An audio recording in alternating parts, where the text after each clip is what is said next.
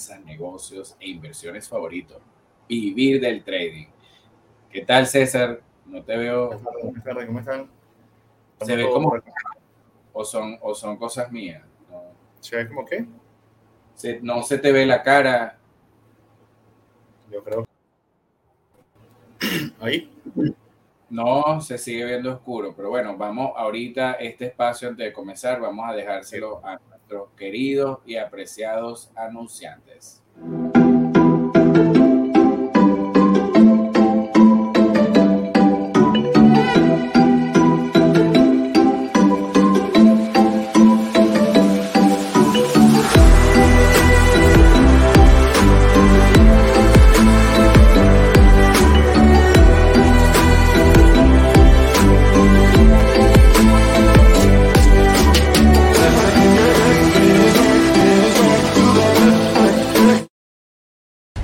Un mundo de caos y crisis, no te arriesgues a perderlo todo.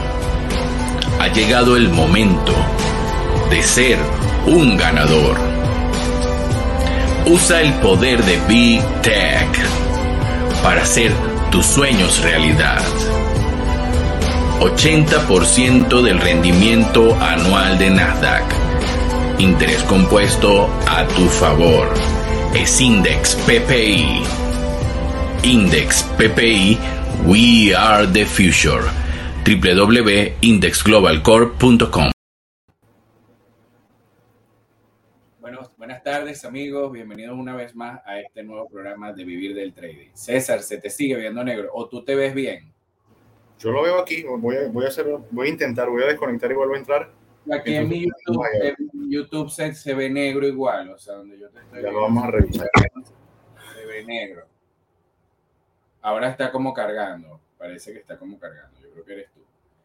Este, bueno, hoy, como dijimos, tenemos un programa súper, súper importante para todos ustedes, un programa valiosísimo, y hoy vamos a hablar de algo de lo que muchas personas son víctimas, pero pocos hablan, o sea, y qué más ¿Y cómo se llama eso? Eso se llama la falacia del coste hundido. ¿Qué es la falacia del coste hundido? No es más que esa, esa falacia de que, de que usted, por ejemplo, le ha inyectado demasiado a algo y resulta que ese algo no es una buena idea. Ese algo es una falacia en la que usted creyó y no puede salir de allí porque simplemente está atrapado en esa mala decisión. Bienvenidos a Ahora sí, ahora sí. Ahora sí. Qué importante eso que mencionas, porque eso se repite en muchas cosas. La falacia del coste hundido se puede, se puede observar en un mal matrimonio, la falacia del coste hundido se puede representar en un mal negocio, se puede representar en una mala decisión financiera, en una mala decisión de vida, inclusive una, mala, una, una, carrera errónea que la persona haya estudiado o se haya tomado el tiempo de asistir a una institución universitaria para formarse en esa carrera.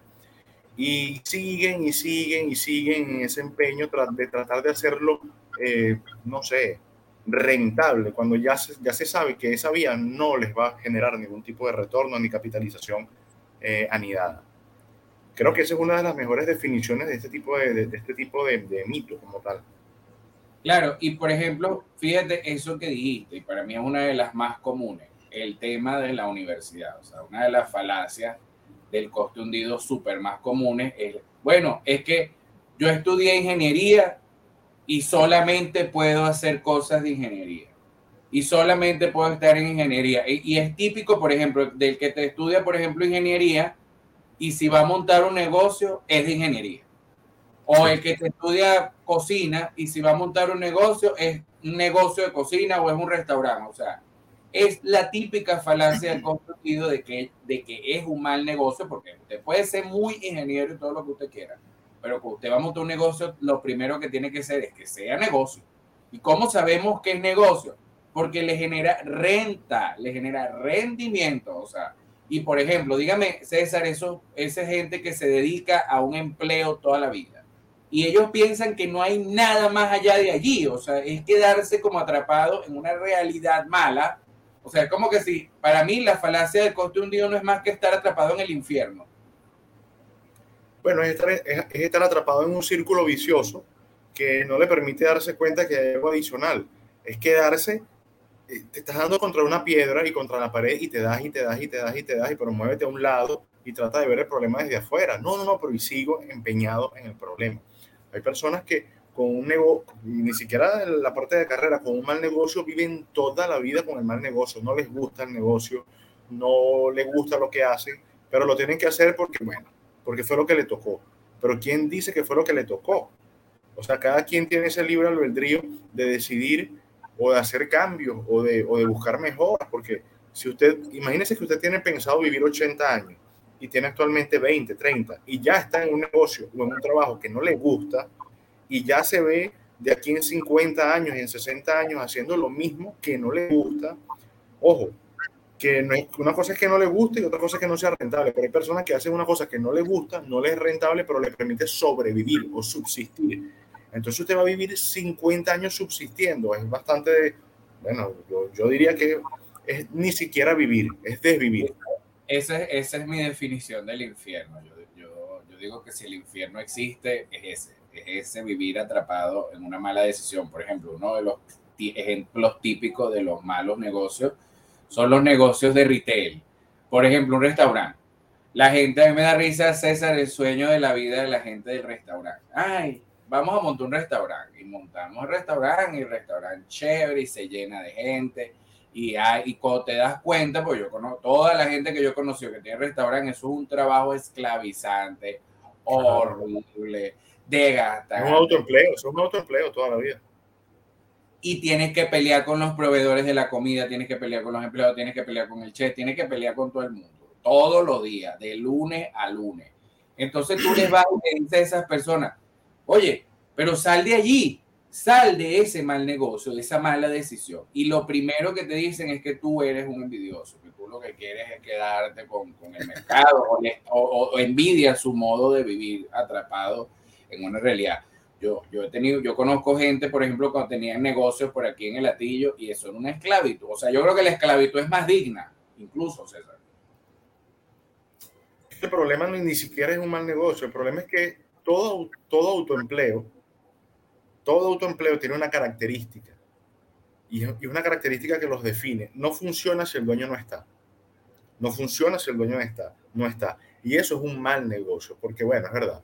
Te puede dar para subsistir, para cubrir costos básicos, pero ¿qué tanta energía, qué tanto tiempo, hablando de años de vida, tienes tú para dedicarle a ese negocio si no te va a hacer rico? O sea, eh, tenemos que venir con, con esa mentalidad, con esa hambre ¿Para qué vas a montar un negocio? Cuando alguien se le pregunta, ¿quieres montar un negocio? Sí, ¿para qué lo quieres montar? No, bueno, porque yo quiero servir quiero a la sociedad. No quiero ser independiente, quiero ser mi propio jefe. No, porque quiero ser independiente, quiero ser mi propio jefe. Yo le dije, ok, pero tú sabes que tu propio jefe eres tu propio pasante, eres tu propio el que limpia, eres tu propio asistente, entre otros. Bueno, no tan así, porque no siempre es así, sí, siempre es así. Un otro empleo siempre es igual llámelo como se llame, llámese bodegón, ferretería, restaurante, eh, zapatería, charcutería. Ojo, estoy hablando negocios muy básicos. Eh, un negocio de retail X cualquiera, que no funcione sin que el dueño esté allí. ¿Y por qué no funciona porque el dueño está allí? Bueno, porque entonces el dueño no tiene alguien de confianza que pueda manejar o dirigir la operación si él no está. Si un dueño de una empresa, señores, tiene que estar metido en la empresa, esa empresa no va a crecer, pero nunca, nunca. Otro ejemplo clásico de la falacia del coste hundido, que es clásico, clásico, es la casa. La casa es la clásica mala decisión financiera que toma la gente. Se meten esas hipotecas de esa casa, César, y más nunca pueden salir de allí. Y se quedan atrapados en la casa, es más, se mueren y, los, y siguen siendo fantasmas como el fantasma de Canterville ahí en la casa saliendo, porque bueno, porque más nunca pudieron salir de allí. Se les cae la casa y ellos siguen pululando sus espíritus porque, y tú les vas y les dices, oye, pero aprovecha que ahorita, por lo menos, yo siempre le digo a la gente, el mejor momentum para salir de una mala decisión es cualquiera, o sea, salga hasta perdiendo.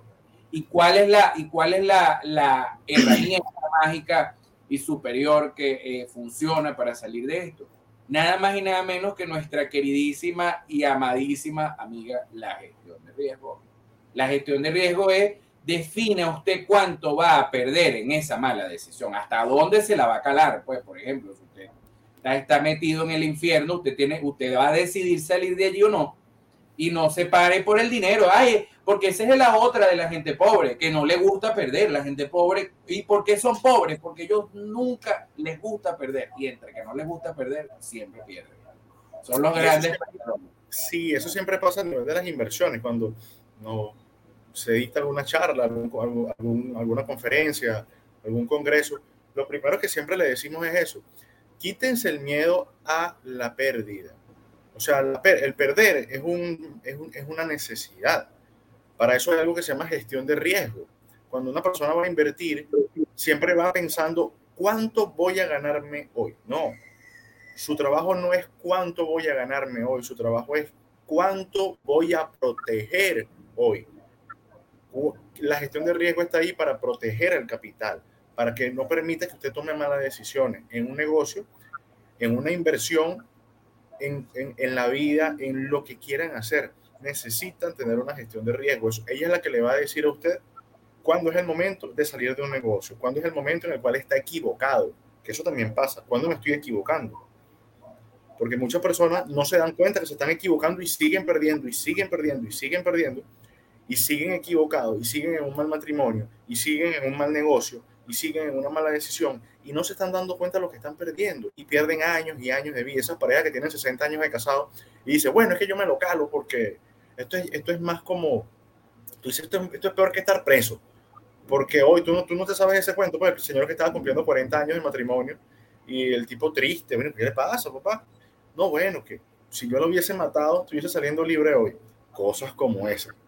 Entonces, se amarra a una mala decisión o no, no, estoy promoviendo a la gente que se divorcie, lo que estoy promoviendo es que no esté en el lugar inadecuado. Si usted no es feliz donde está, pues quítese de ahí. Si usted no está conforme con, con el negocio que está haciendo, pues busque cambiar, muévase, no es un árbol. Si usted no está conforme, fíjate que la falacia del coste hundido está súper presente ahorita con la cantidad de profesores que están ahorita protestando el, el bono de dos dólares. Dos dólares, no dos, dos, tres dólares es el bono que están protestando. Que nosotros merecemos, que nosotros, pero ajá, ustedes tomaron una decisión muy mala, que fue dejarle todo en manos al Estado o una institución X. Porque yo creo que es pública, esa institución, si fuese privada, no le estaría generando el problema que estuviese generando actualmente, que es que no tienen un plan de jubilación. El problema que actualmente tienen los docentes, y por eso están protestando, es que no tienen un plan de jubilación. Los docentes se gastaban cualquier cantidad de plata en IPASME, mira, pasmé y compraban casas, apartamentos, eh, carros, apartamentos de la playa, en, en, Higuerote, en Margarita, en Tucacas, en Mochima, en Morrocoy. ¿Y dónde están ahorita? Tienen cuatro o cinco apartamentos y no tienen para hacer mercado. Pues vende uno de los apartamentos. No, porque ese es mi apartamento de toda la vida, esa es mi casa, pero ya va. ¿Tú vives allí? No. O sea, es un pasivo. No, no, no es un pasivo, porque yo de vez en cuando voy. Ajá, pero ¿Eso se paga solo? No. ¿Eso paga un condominio? Sí, ya yo le digo, es un pasivo. Te quita dinero, te, quita dinero de tu bolsillo. No, no me quita porque cuando yo voy para allá, ¿cuánto, ¿cada cuánto van? Bueno, una vez cada seis meses. ¿No le sale más barato alquilar un apartamento una vez cada seis meses? Que paga eso con la venta que salió de ese problema. Ah, no. Entonces, bueno, siguen allí, siguen allí. Es, es, lo mismo, esa mala decisión. Es la misma, es la misma anécdota de la cuerda. La gente prefiere mantener una cuerda atada, así le está rompiendo la mano que soltarla, suéltala. Tú tienes un problema que ya no puedes más, suéltalo, deja que fluya, porque si lo sigues amarrando, lo que te vas a hacer daño tú mismo. Suelta el problema, suéltalo y que fluya. Pero eh, parte de esa falacia también es el que creer que por hacer más vas a tener mejores resultados. No, yo voy a protestar más, sí, ya está que te van a pagar más. Yo merezco que me paguen más. Para mí, para mí esa gente se merece cero, porque ese es el valor que ellos aportan hoy al mercado y no quiero entrar en una discusión política, el que no esté de acuerdo, pues que no esté de acuerdo, pero no, no se lo voy a debatir ni siquiera. Esa gente se merece. eso no es debatible, yo sencillamente vamos a los resultados, a la calculadora. La calculadora gente, cero. esos docentes se merecen cero. Pero aparte, fíjate otra de las grandes falacias de Costum, de otro ejemplo clásico, la gente que migra. Nah, esa es típica, típica, típica. Emigré para Chile. Yo conozco un poco de gente que está pelando, más pelando afuera de lo que estuvieron aquí. Y ellos no admiten, ellos no admiten que se equivocaron y cometieron un error al irse a pelar bola por ahí, porque obviamente, acuérdate que, acuérdate que está el ego, eso es uno de los grandes, como quien dice, uno de los grandes males de la psique humana, es no aprender a dosificar el ego. Y a mí me parece que un gesto más humilde de mucha gente es darse cuenta, por ejemplo, esa gente que se fue y que para Colombia, y que para Chile, y que para Perú, y que y están igualitos. O sea, ¿cuál es, la, ¿cuál es la mejoría? ¿Cuál es el gran futuro que les esperaba por ahí? Exactamente. El que tenga una mejora está bien, lo logró, y eso es lo que se busca, ¿no? Pero el que no lo tenga, que no caiga en esa falacia, porque ahora, esa falacia la acompaña la crítica del latino, porque eso es muy latino. En Estados Unidos no se ve eso, es muy latino. El, y tú no te vas para el país tal que le importe nada lo que la gente diga. O sea, usted no tiene por qué darle explicaciones a nadie de lo que hace. Usted se fue para Perú y le fue bien, perfecto. A menos que lo haga a menos que lo haga como lo hacen mucho con los reales de otros. Ah, bueno, pero eso es otra cosa. Claro, ahí estamos hablando de, la mantequilla. Pero el, que lo hizo por sus propios medios y llegó al sitio, Perú, Bolívar, eh, Bolivia, Ecuador, lo que sea, donde haya ido, y no le fue bien, y se regresa, bueno, ese es problema de él. Ah, pero viene la crítica. Y no es que Perú estaba muy bien, cállese la boca. ¿Quién es usted para venir a opinar en lo que la otra persona está haciendo si no, lo está, no le está colaborando? Entonces, mucho ayuda el que no jode o mucho ayuda el que no estorba. Porque entonces, esta persona que le hace la crítica y le dice, por ejemplo, una persona que tiene un negocio en Venezuela y, la persona se regresó, tomó la decisión de regresarse o irse para allá y dice, bueno, no me fue bien, me regresé ¿qué le vas a decir tú? Coño, está bien, muy bien, buena decisión, porque tomaste una buena decisión. ya, como hago yo, yo ni opino. O sea, ah, pero hay personas. Mi dinero, eso es típico, típico, típico de la clase media. La clase media, ellos siempre están buscando la aprobación de los demás. La clase media es la única que compite entre ellas a ver quién tiene más cosas, a ver quién aparenta más, puro pavo real. A ver quién se endeuda más. A ver quién se endeuda más. Entonces, claro, si tú tomas una mala decisión, por ejemplo, y sabes que tomaste una mala decisión y quieres salir de esa mala decisión, ¿quién es los demás para jugarte cuando sabes que aquí nos equivocamos todos? O sea, ¿cuál es el problema en equivocarse? ¿Cuál es el problema en admitir que estás equivocado?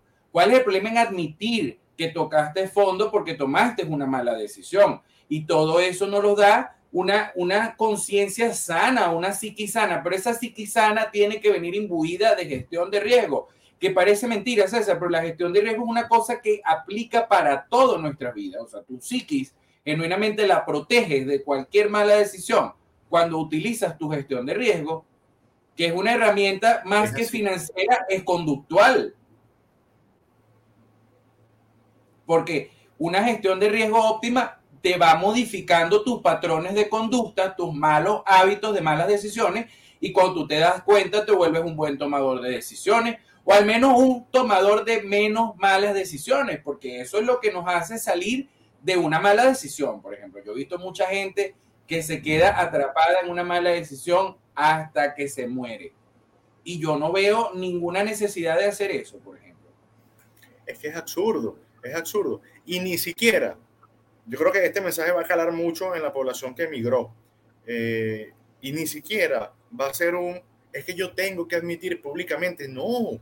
O sea, es, es con usted mismo, el compromiso de usted es con usted mismo. Usted mismo es el que tiene que saber si le fue bien, muy bien, que bueno, porque eso es lo que se busca. Si no le fue bien y se regresa, tampoco pasa nada.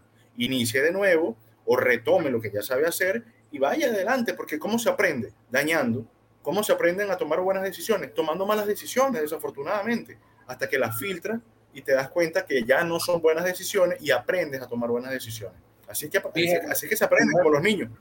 Fíjate esto, César, que quizá no viene al caso. Yo todos los días subo la montaña como un hábito. Estoy, tengo mi hábito de subirme montaña. Y ayer O sea, yo tenía unas ganas de venirme un día por una ruta que nunca me había venido. Ayer casualmente estaba con unos panas y dije, bueno, vamos a bajar por esta ruta por aquí, por Oripo. Y tomamos esa decisión. Después que estábamos por la mitad del camino, yo le dije, está muy bien, pero no volvemos a tomar esta ruta nunca más. Muy mala decisión habernos venido por acá. Dice, de verdad, Luis, yo le digo, es que para aprender hay que caer. Entonces tuvimos que haber tomado esa ruta para habernos dado cuenta que esa ruta no la íbamos a tomar más. Porque era muy mala. Porque de no eso se trata. Y no por eso te vas a echar a morir y no por eso, ay, que entonces, y no va a salir una persona a decirte qué bolas no es que tú te la sabías, no es que esa era la ruta ganadora. Usted le dice cállese, usted no me aporta nada. Y continúa. Como, el meme de, Ricardo Salinas, cállese, pendejo. Cállese, pendejo, tal cual. Ese es el meme. Ese es el meme. ¿Por qué? Porque la gente, si hay, si hay un problema o si hay algo muy clásico del latino y se van a sentir agraviados, quienes se sientan agraviados, es que quieren opinar en todo. Así no sepan. Y eso es muy latino. Ojo, muy, pero muy latino. Quieren opinar en toda vaina que consiguen. Están hablando de Rusia, son rusiólogos. Están hablando de Colombia, bueno, son expertos en Cundinamarca. Señor, usted no tiene ni idea lo que siento. Hablan de Bitcoin y entonces son expertos en Bitcoin al punto de que tienen todo. Cállese la boca que no sabe, cállese pendejo. Al mejor estilo de Ricardo Salinas hablan del, del, Bolívar y entonces hablan y hablan y hablan y hablan y hablan, se les va la luz. Y eh, mira, mira esto, esto es clásico, se les va la luz o se les va el agua en el conjunto residencial donde viven y ellos ya saben porque tienen un contacto que trabaja en hidro no sé qué dónde, que ya la luz viene, pero ¿quién les dijo a ustedes, señores, que tienen que saberlo todo? O sea, más no, está preguntando. Porque aparte es emitir opiniones que, o sea, a mí, que me, a mí hay gente que me llega con esa información basura de las redes sociales, que mira, yo no sé qué más, que los docentes, que los derechos humanos. Y yo le digo, mire, a mí no me estés mandando eso, porque eso es pura basura. Y yo particularmente no consumo contenido basura, porque, porque obviamente... ¿Qué es lo que consumes? ¿Consumes eso? Una de las cosas que lleva a las malas decisiones, el contenido que consume, que es pura basura. La mayoría del contenido que consume la gente en las redes sociales en todos lados es basura. O sea, y, y, lo digo aquí abiertamente porque es que aquí todo el mundo se siente aludido, pero al final no mejoran en su vida. Y eso también es parte de la falacia del contundido. O sea, está, yo, yo estoy casi seguro, César, que la mayoría de las personas son víctimas de la falacia del coste hundido. La mayoría de las personas que nos están, usted, el que nos está escuchando, comente cuál es su, cuál es su, cuál es su falacia del coste hundido de la que usted quiere salir. ¿Cuál considera usted que es una mala decisión? Coméntenos aquí en YouTube, lo que nos están viendo en YouTube, lo que nos están viendo en Getter, y coméntenos aquí cuál es lo que usted considera que es esa falacia del coste hundido para que uno le pueda dar como que mira esto. Mira esto que está aquí. Ellos son los que dan clases de economía en las escuelas de economía. 20 años de estudio y están protestando en las calles por dos lochas. Entonces usted va a la escuela magistral de economía de la Universidad Central de Venezuela, donde se va a sentar allí y le va a explicar economía un profesor que no tiene ni carro. Entonces tú le dices, no aquí, hay algo que no me, aquí hay algo que no me cuadra. Hay algo que no me cuadra. Me va a dar una clase de inglés una persona que no sabe hablar inglés, pero ¿en qué, en qué cabeza, señor? Le van a hablar de, mercado financiero a una persona que nunca... Ajá. Que jamás ha ido a ningún país de habla inglesa, nunca ha ido a Inglaterra, nunca ha ido a Hay profesores que no han salido de Venezuela. Hay que no conocen otra cosa distinta a Venezuela. Quien no conoce Venezuela es la típica persona que dice las mejores playas son las de Venezuela. Tú dices, ya va, son buenas, son muy bonitas, pero hay muchas a nivel mundial con muy buena calidad también. No hay comida más sabrosa que la venezolana, ya va, espérate, que también es muy buena, es muy reconocida, pero también hay variedades. Entonces, viven con eso aquí en la, en la mente. No hay algo pues mejor, un sitio mejor que el barrio donde yo me crié. Coño, por favor. O sea, eso, eso, ni siquiera es falacia del coste hundido, es la falacia de la pobreza. Ah, la falacia del pobre es el mejor del mundo. No quítense eso de la cabeza. El pobre no es el mejor del mundo. Mira esta, coste hundido también es lo que pasa con los políticos que tenemos. Por ejemplo, Guaybón, mucha gente aún lo justifica y se justifican para no admitir que se equivocaron. Es que tal cual, o sea, tal cual, Luis, tal cual. Eso es la falacia del coste hundido, quedarse atrapado en una mala decisión y no querer admitir que te equivocaste. Saludos, Jesús Camejo, los que nos están escuchando por YouTube, por Getter. Eso es lo que llaman puma y poco chocolate.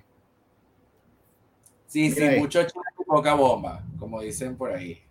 Polar es la mejor cerveza del mundo, y no, pues, porque no han probado más nada, señores.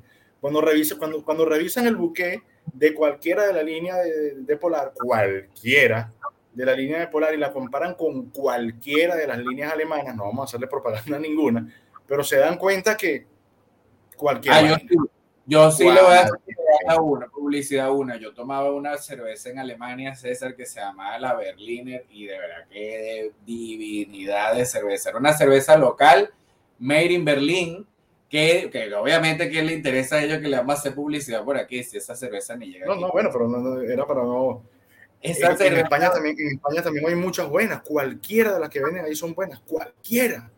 Cualquiera. Porque es que se cree que Polar tiene la, la, mágica, la, la, fórmula de hacer la cerveza, señores. Así como la harina pan, tampoco. Sáquense eso de la cabeza. Viene Goya y le da tres patadas. Y en cualquier momento que el señor Mendoza lo necesite que se lo digo, se lo digo. Usted para empezar no sabe comprar maíz en el mercado de futuro. Para empezar por allí. Es que se le nota. Y por eso es que no sabe competir. Por eso es que no sabe competir.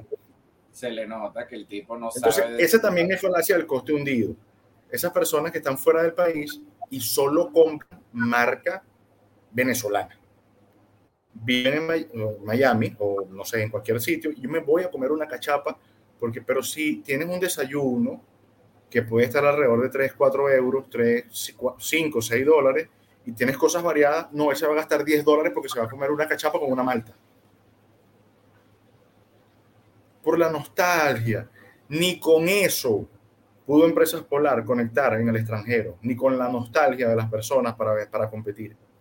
Es que la nostalgia es cara, ¿tú qué crees? La nostalgia que cuesta dinero, es muy bonito, por, ejemplo. Eso, tú te pones, ponte a desayunar todos los días a los venezolanos y no te adecuas a lo que estás viviendo para que tú veas yo cuando estuve en Alemania, mucha nostalgia y todo, pero allá un plátano maduro cuesta una bola de plata, o sea, no es como que, ay, a mí me gustaría comer tajada todos los días. Yo me acuerdo, una, esto es un ejemplo de mi vida personal. Yo cuando estuve en Europa, que me fui como seis meses, y allá la gente, el venezolano, los que me conseguía allá, ellos pensaban que yo me quería quedar allá en Europa, porque bueno, tú sabes cómo es. Y yo, obviamente, no. Te vas a quedar. Ni la más mínima intención de quedarme ahí, porque yo no, a mí no me gusta vivir así. Entonces, bueno, el punto es que hasta me estaban buscando trabajo y que en tal lado están buscando mesonero. Y yo decía, pero esta gente, ¿quién cree que soy yo? O sea, yo no, yo no salí de Venezuela a ser mesonero. O sea, porque yo aquí vivo bien. O sea, ¿para qué yo voy a salir a ser mesonero para nada más decir que estoy en Alemania? O para nada más que decir que estoy en España. Y tenía un trabajo de mierda, donde me paguen tres lochas y, y tener que estar dándole bolas a un gobierno para prender el aire acondicionado, por ejemplo. O sea, y entonces, por ejemplo, ahorita en España le tienes que jalar bolas al gobierno para tú poder prender de tu aire acondicionado todos los días. Pero los políticos seguro que no apagan el aire acondicionado. Los políticos de Por supuesto, tampoco apagan luz. Y tampoco bueno, apagan comenzaron a apagar luz allá ahorita. La luz se la paga el ciudadano. Entonces, fíjate, y yo me regresé aquí a Venezuela y la gente me decía, yo pensaba que te ibas a quedar. Y yo decía, ¿cómo se nota que no me conoce? ¿Cómo se nota que no me conoce? Porque es que yo no tengo intenciones de quedarme en ningún lado. Yo he viajado a muchas partes y yo no me he quedado porque yo no caigo en esa miseria de la falacia del costo hundido. Yo sé cuando yo estoy mejor y cuando estoy peor. Por ejemplo, fíjate, yo tenía, ¿te acuerdas cuando yo tenía la agencia de publicidad? Y yo no me quedé con la falacia del hundido, no es que estaba quebrada la empresa, o sea, yo la cerré porque porque yo sabía que ya no era tan buen negocio, que ya no me, ese negocio no me iba a ser rico y punto, por más, y tú, te, y tú sabes, y tú conoces mi trayectoria en el mundo de la publicidad, que yo hacía comerciales, vainas, o sea, no es como que yo soy, yo era como todos ahorita que tienen una agencia de publicidad y lo que hacen es vainas en redes sociales, yo sí me dedicaba a la publicidad. Yo me acuerdo, yo me acuerdo cuando en 2018, 2019 ya venías diciendo, pero es que esas vallas se van a quedar frías, y salió la pandemia nadie salía. Claro, Pero es lo que yo les estoy diciendo a todo el mundo. Y yo, yo de cuántos negocios yo no he salido para poder estar aquí hoy. Y cuántas veces no he tenido que fracasar y darme cuenta de que fracasé, porque a mí no me da miedo admitir que fracasé en un negocio o que una idea no me salió tan buena. O sea, y, y por qué yo no vivo atrapado en la falacia del costo hundido, porque yo todos los días estoy buscando innovar, estoy buscando hacer algo diferente. Y eso es lo que diferencia a el exitoso de los demás que son fracasados. Porque el que no es exitoso, señores, es fracasado. El que no es rico es pobre. Eso es clase media. aquí no clase, la clase media no existe. La clase media fue una imagen que se le vendió a las personas para endeudar. Ya, listo. Mira, aquí tenemos más comentarios. Está la gente activa en este chat. Qué bueno, mira, mira esta. Ya, yo, yo lo coloco aquí. Una vez en el exterior vi los precios de un café en Starbucks y dije, no, gracias, hay café más barato. Y mejores también. Y más sabrosos también. Yo llega a Colombia y se toma un café Juan Valdés, lo agarra y se lo toma. Un Juan Valdés mil veces mejor que un Starbucks. Y agarras un Juan Valdés y lo comparas con cualquiera y es muy buen café también. Ahora, fíjense esto. Todo el mundo le cree a algunos economistas porque predijeron que la Fed subiría los tipos de intereses y los precios de los activos caerían. Pero si eso es lo que venimos diciendo desde el año pasado, sin, sin necesidad de caer en, esa fatal académico. O sea, en noviembre se lo dijimos claro, quien no lo vio fue gratuito se les dijo, los mercados van a contraer un 20% o 22%. Si no los compran, puede caer un 32%. Desde junio del año pasado se estaba diciendo, el petróleo llegará a los 100 dólares en el primer trimestre y segundo trimestre. ¿Dónde está el petróleo? 100, 105. Se les dijo también del peso colombiano. Hay unos precios que están publicados en las redes sociales, Luis, y cuando mañana lo vamos a ver en el análisis semanal, cómo el valor del dólar versus peso colombiano, al llegar a ese, a ese valor, se despegó un poco y lo giró. O sea, en el nivel, eso se llaman niveles de Fibonacci. Eso es tan, tan exacto que los modelos matemáticos sencillamente lo respetan. Mañana lo vamos a ver y se van a dar cuenta cómo la gente en Colombia, que empezó a comprar pesos desesperados cuando subió de 4.000%, perdió 12% en una semana. ¿Pero por qué? seguir economistas que no aportan valor, o sea, hacen, predicen lo evidente. Va a haber inflación, por lo tanto, va a subir los precios. Coño, cuidado, qué profundo. Ellos los llaman. Estados Unidos, sí, va a subir la tasa de interés. Va a subir la tasa de interés, pero por supuesto se llama tapering. Eso se llama tapering. Eso es recoger la liquidez que metieron en el 2020 para que no se partieran los mercados post-COVID. Listo tan, profundo. de hecho, ¿hace cuánto no hicimos nosotros un capítulo del podcast de tapering? Hace como un año. Agosto del año pasado, tapering, que estamos hablando de tapering, y nadie veía el tapering, nadie. Así como les comentamos, cuando empieza el precio del petróleo a subir de 80, verán a los especialistas decir llegará a 100, pero no lo dicen cuando esté en 60. Lo dice cuando esté en 80. Cuando esté en 80 te dice, puede llegar a 85, coño, cuidado, te equivocas. Mira, hoy es lunes, dentro de dos días es miércoles no te pela. Ojo, y invierten cinco años de su vida en un pregrado y luego invierten tres más en un posgrado escuchando a un personaje como eso. Que de paso, esas personas marchan por 30 dólares. No, qué buen comentario. ¿Cómo van a hacer para volver a llamar a los chamos a la universidad para que se formen? ¿Para qué? Para que al final tengan que terminar protestando como los profesores. La gente le va a decir, no, brother, yo no voy a perder mi tiempo con una persona que ni siquiera gana 50 dólares al mes. No lo voy a perder. Y hay que, saber, hay que saber también de Porque es, es una repetición, disculpa que te interrumpa, Luis. Esa es una repetición de, de, de nuestros antepasados. El abuelo le enseñó al papá que tenía que estudiar porque el abuelo venía de la era feudal y por supuesto le tocó un trabajo muy duro. Le dijo, usted necesita estudiar para que llegue a la, a la era industrial. Ojo, ya la era industrial pasó, ahora tenemos la era tecnológica, no puede el papá de la era tecnológica hacer lo que el papá de la era feudal hizo. Hijo, fórmese para que salga y busque trabajo. Eso es súper irresponsable, señor. Fórmese para que sea emprendedor. Porque con el tiempo, si usted sigue siendo un empleado, va, a depender de las empresas, va a depender del Estado, va a depender de una... Ni siquiera tiene un plan de jubilación privado propio, va a depender de que lo mantengan los hijos o los nietos o el Estado. Bueno, el Estado no lo va a mantener. Un poquito allí. El Estado no, no tiene plata. ¿Dónde saca plata el Estado? Lo que le roban los gente. Entonces, de los impuestos de la gente. esa gente.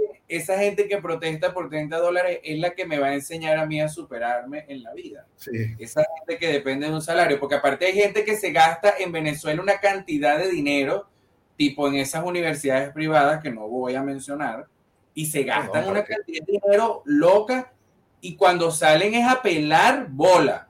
Y tú le dices, pero ¿por qué no te gastaste ese mismo dinero en un mentor y montas un negocio y te sale mejor? Porque aparte de ese tiempo que invertiste en esa educación mala, que dan, porque realmente el sistema educativo venezolano, incluso latinoamericano, me atrevería a decir que mundial. A nivel mundial. A nivel es una mundial no funciona. Es una basura. Está patrocinado por las empresas para lograr tener empleados para toda la vida. Eso está muy bien diseñado yo tengo una empresa, necesito empleados, pues yo financio las, las, universidades públicas o las universidades privadas, le doy ciertos incentivos para que ahí me formen las personas que yo necesito para trabajar. Pero ya ni siquiera, César, porque ya esas universidades yo creo que las finanzas son las ONG y el dinero fiat, porque ya los empresarios del más alto nivel, como Elon Musk, no te busca gente que tenga título universitario. Ah, bueno, porque ya, ya ese es otro enfoque, ese es un enfoque que cuando, cuando llegue ya a Venezuela, eso, eso será un choque tan atómico que la gente puede caer en coma. Pero es que sería, por ejemplo, ¿cuántos empleados nos han servido a nosotros que tienen títulos universitarios? ¿Quiénes no? O sea, ninguno. Ninguno. En la firma ha llegado cualquier cantidad de vendedores. Yo soy experto en, en, área comercial. Tome, este es el producto. Preséntelo. No, bueno. Este, la gente no. Ah, pues no es que eres bueno. Pues. Si tú eres bueno, puedes vender hasta un lápiz. Toma, aquí está el lápiz. Exacto. No, no venden nada. Ah, pero, vienen y te dicen, bueno, pero yo intenté, mandé 10 correos, le contacté 10 personas, deberías pagarme. No, porque eso lo hago yo. Porque eso, no diste resultados, no diste resultados. Pero es que aparte a mí me da risa esa gente que me viene a dar a mi consejo de venta y no vende, y no sabe, entonces te hablan de... No, no tienen un producto. De unas técnicas, de técnicas de venta y todo. Pero es, que, es que la técnica puede estar muy bonita, pero no tienen el producto. Tú le dices, ay, ¿qué es lo que le vas a vender? Bueno, vengo a venderle la harina pan. Tú dices, ah, eso lo vende todo el mundo. ¿Cuál es, tu, ¿Cuál es tu valor de diferenciación? ¿Qué te diferencia? No, bueno, que mi harina pan está más barata porque yo no pago impuestos. Ajá. ¿Y qué te diferencia una persona que la compra en el mayorista y tampoco paga impuestos? Bueno, que la mía viene más limpia. Ajá. ¿Y qué te diferencia si el del mayorista la limpia? Bueno, no tú no entiendes mi modelo de negocio. Ah, soy yo el que no entiende tu modelo de negocio. No es que tu, negocio, que tu modelo de negocio no funciona. Está bien, vale, adelante. Después, tres doritos después, los ves pelando bola, dando lástima por ahí. Que, ay, pobrecito de mí, César, ayúdame, tú no tendrás para que me ayude, porque aparte te vienen. O sea, cuando esa gente está medio produciendo un poquito, vienen y son súper arrogantes. Y tú le dices, mira, pero no, ¿qué vas a saber tú? Yo tengo toda la vida. Pero cuando lo ves pelando bola, vienen bajitico a que uno le regale que asesoría financiera. Además, ustedes son unos muchachos. ¿Cómo ustedes van a saber mejor que yo, que tengo 24 años comprando materias primas? ¿Has utilizado los mercados de futuro alguna vez? No, porque eso no hace falta. Ya, no tenemos nada que hablar. Dale. No tenemos nada que hablar. No tenemos nada que hablar porque Tan sencillo que si no lo haces tú, lo hace tu competencia y tu competencia sí lo va a hacer porque tu competencia viene con unos muchachos que están aprendiendo y cuando sepan el valor de esto, tu empresa que tiene 45 años comprando materia prima va a quedar de un lado. Porque cuando esa persona compra la materia prima y sepa que puede hacer un stock y se puede endeudar, porque de paso sabe cómo lo va a hacer, te va a vender materia prima a ti y se va a hacer millonario, costillas tuyas que tienes 40 años vendiendo materia prima, pero sigue con la misma con la misma arrogancia, fatal, por supuesto. Pero fíjate esto, César, fíjate esto, por ejemplo. El, se me fue, se me fue la idea. Este, ah, voy, a agarrarte aquí una idea rapidita antes que enlaces esa. En días atrás hablaba con un muchacho, un chamo, un chamo, no llega a 30 años, que está trabajando en Venezuela con materias primas. Ojo, las compras, todo aquello. Eh, me dice, mira, Venezuela eh, se está facturando bien, pero el problema es que la utilidad que me da no me sube del 12%. No le sube del 12%. Y dice, coño, y vendo bastante. porque lo ha hecho con un tema de mayorista, ojo, no está comprando materiales, materia prima como tal directa, sino el producto terminado. Está importando lo que normalmente utilizan ciertos, ciertos bodegones, lo está importando de marcas que normalmente no podrían entrar en el país y las está trayendo, o sea, las está llevando para allá. Bueno, eh, Chamo me dice, mira, coño, estoy buscando alternativas porque ese 12% no me da para sostener a mi familia y no da para sostener mi nivel de vida. Eso se llama ambición, eso se llama ganas de crecer. Y entonces, bueno, estaba, estaba conversando con el tema del programa de formación y varias cosas. Me dice, oye, yo quiero aprender un poquito de las materias primas, porque yo creo que puedo hacer algo con respecto a eso. Un muchacho, echamos un chamo, Luis, un chamo. Ah, pero esto, esto se ve en los muchachos, no se ve en las personas que tienen 40 años, porque el que tiene 50 años cree que se las sabe todas. Cree que se las sabe todas más una. El que, el que está empezando dice, no importa, yo consigo conocimiento donde lo consiga, porque todo lo que consiga me va a ser útil. Y son esas personas que creen en un plan de jubilación, son esas personas que se adecúan a los cambios, mientras que la otra persona seguirá con la carreta y el burro llevando la mercancía, me imagino, porque como ellos tienen toda la vida haciéndolo igual, no usarán transporte. Mira, César, ya recordé lo que iba a decir, fíjate. Cuando Lorenzo Mendoza era rico, Jeff Bezos era pobre. Sí. ¿Verdad? Hoy en día, hoy en día, Lorenzo Mendoza no tiene el músculo financiero para estar en el mismo cuarto que Jeff Bezos. No, ni el músculo, ni la grasa, ni el hueso.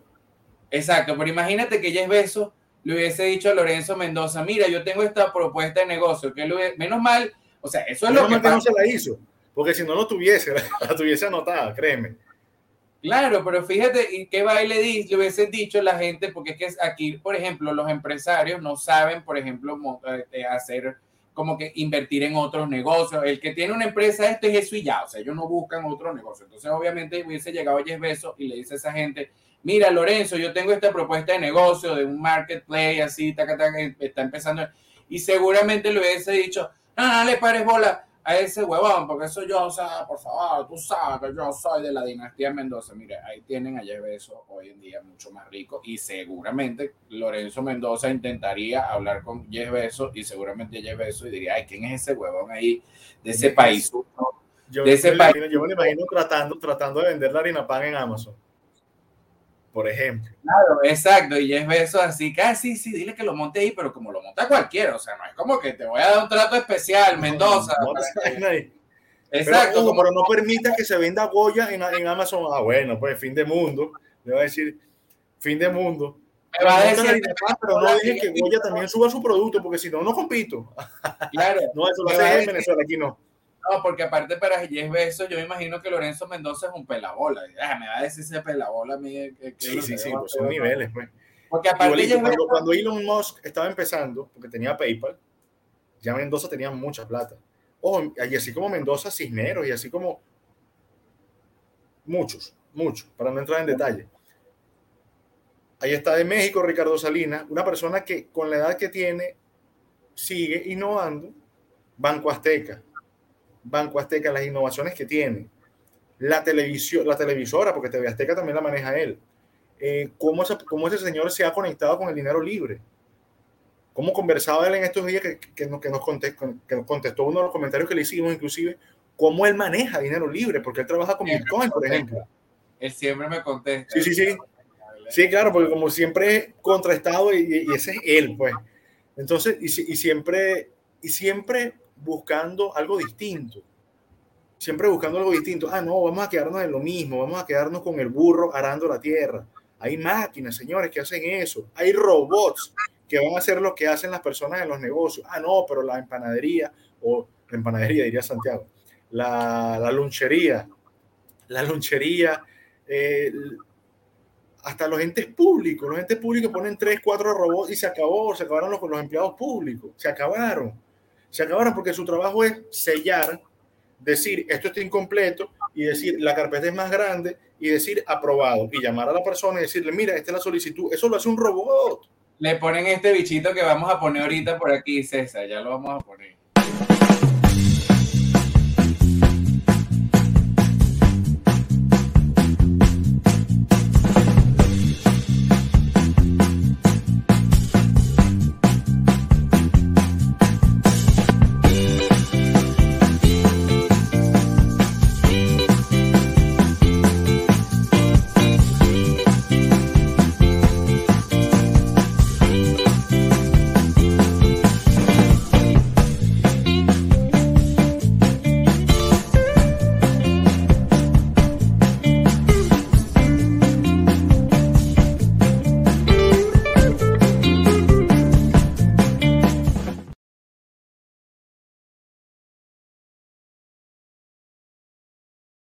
Ahora va a ser más difícil emigrar porque ahora ni de mesonero te van a querer contratar habiendo estos robos. Mira, por aquí dice, por eso, por eso pasa Roncha en Colombia y en otros países, tiene competencia. Allá está protegido y es un dios, pero protegido por la sombra del Estado. Bueno, eso se llama proteccionismo de Estado y debería estar penado. Eso debería estar penado. Y eso se ve mucho cuando tú ves a los agricultores y vaya a ellos el mensaje.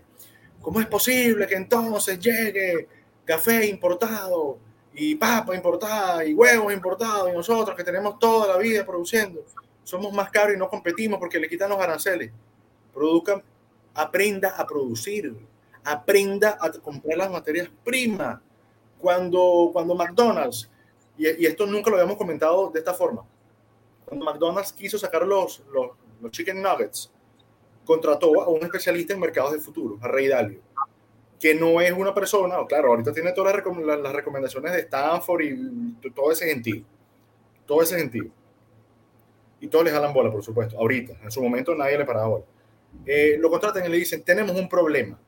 El precio de los alimentos del pollo, con lo que nosotros engordamos el pollo, varía mucho. Tal es el caso del maíz, tal es el, caso de la soya que la utilizaban para engorde, tal es el caso de algunos productos que cotizaban en bolsa. ¿Qué le dijo Rey Dalio? Vamos a hacer algo. Vamos a estimar, utilizando los mercados de futuro, cuáles van a ser los precios donde deberían estar los próximos seis meses la materia prima que tú utilizas para engordar a tus pollos. No fue que él le detectó el precio del pollo, fue que él detectó en la cadena de producción si gasto mucho para alimentar los pollos, ¿cierto? Para, para, el, para el engorde, y eso cotiza en, en mercados de futuro en bolsa, le dijo, vamos a buscar la forma de poder proyectar seis meses, un año, el alimento. Lo compramos en buenos precios y cuando esto sube, en el mercado va a subir y tú no vas a necesitar incrementar eso, tú compites. Cuando baja, tú estás protegido. Entonces estás protegido tanto cuando sube como cuando baja. Ah, entonces le dieron cualquier cantidad de plata por la asesoría a Rey Dalio. Y a partir de ese momento, Rey Dalio, bueno, es conocido como prácticamente el padre del trading de commodities o materias primas. Y usted sabe que nada más eso no se puede hacer para, para engorde de pollo. Lo puede hacer igualito para el engorde de ganado, lo puede hacer igualito para la industria maderera, lo puede hacer igualito para la industria del plástico, para cualquiera de en la industria del cobre, petróleo, aluminio, todas las materias primas que cotizan en las bolsas. Pero si sigue el, creo que se cayó Luis, si sigue el agricultor, el productor enfrascado en, bueno, no, el gobierno que no le quite los impuestos a los productos importados, el gobierno le puede quitar los productos importados porque eso es, eso es competencia, por eso se llama libre comercio. O sea, ahí, es donde está la libertad de la economía. Ah, no, bueno, critican a un gobierno, pero se molestan porque le quitan los aranceles a los productos importados. ¿Pero qué es eso? O sea, ¿dónde está? Eso es una falacia. Eso sí es una falacia. Creer que el Estado tiene que proteger a la industria. El Estado no tiene que proteger a nadie. El Estado no tiene que proteger a nadie. El Estado tiene que brindar seguridad y justicia. Más nada. ¿Que proteger a los empresarios? No. El Estado lo que tiene que velar porque, bueno, las condiciones se ven para que los negocios se puedan ejecutar.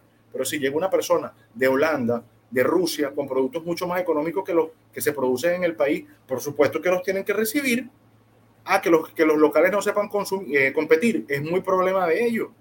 Es muy problema de ellos, porque si el producto va a llegar al consumidor, que es la persona de a pie, que es el venezolano o el colombiano o el peruano, y va a tener unos precios mejores que los precios que incluso las personas que producen allí les pueden ofrecer, que es mejor para las personas conseguir, una materia prima conseguir un producto de calidad por un mejor precio, eso se llama libre comercio. Tienen que aprender a competir, porque si no, en lo que llega la tecnología a Latinoamérica van a quedar por fuera muchísimo. A ver quién, quién más está por acá en los, en los comentarios.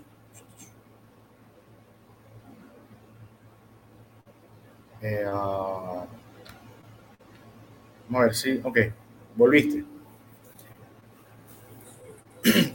Entonces, si no aprenden a competir, Luis, van a estar muy, pero muy, muy complicados porque va a llegar, va a llegar materia prima de Rusia, de Turquía, de China, con buenas calidades y los productores locales van a decir, a mí nadie me compra, pero si hay algo más barato que tú, ¿por qué te tengo que comprar a ti? Exacto. No, exacto. yo soy el local. Aprende a competir. Aprende a competir para que no seas tú el que te afecte, sino que tú también exportes. Y tu producto se puede exportar y puedes llevarlo a Rusia, puedas llevarlo a Alemania, puedas llevarlo a España. ¿Por qué? Porque en todos los países existe el proteccionismo de Estado.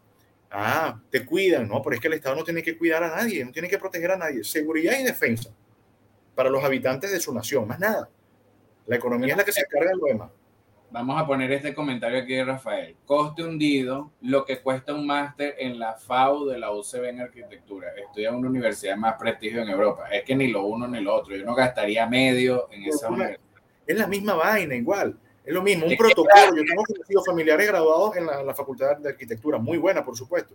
Pero yo me sé todas las historias y le agarraban las maquetas y le, y se las rompían y le decían esto es una mierda, esto no sirve. Lo decían unos arquitectos que están más pelando bolas que todo el mundo. Entonces, ¿cuál necesitas estudiar arquitectura para diseñar una casa? ¿Cuál es, cuál es, cuál es la, cuál es esa, eso que respalda a ese profesor que de paso le jalan bolas?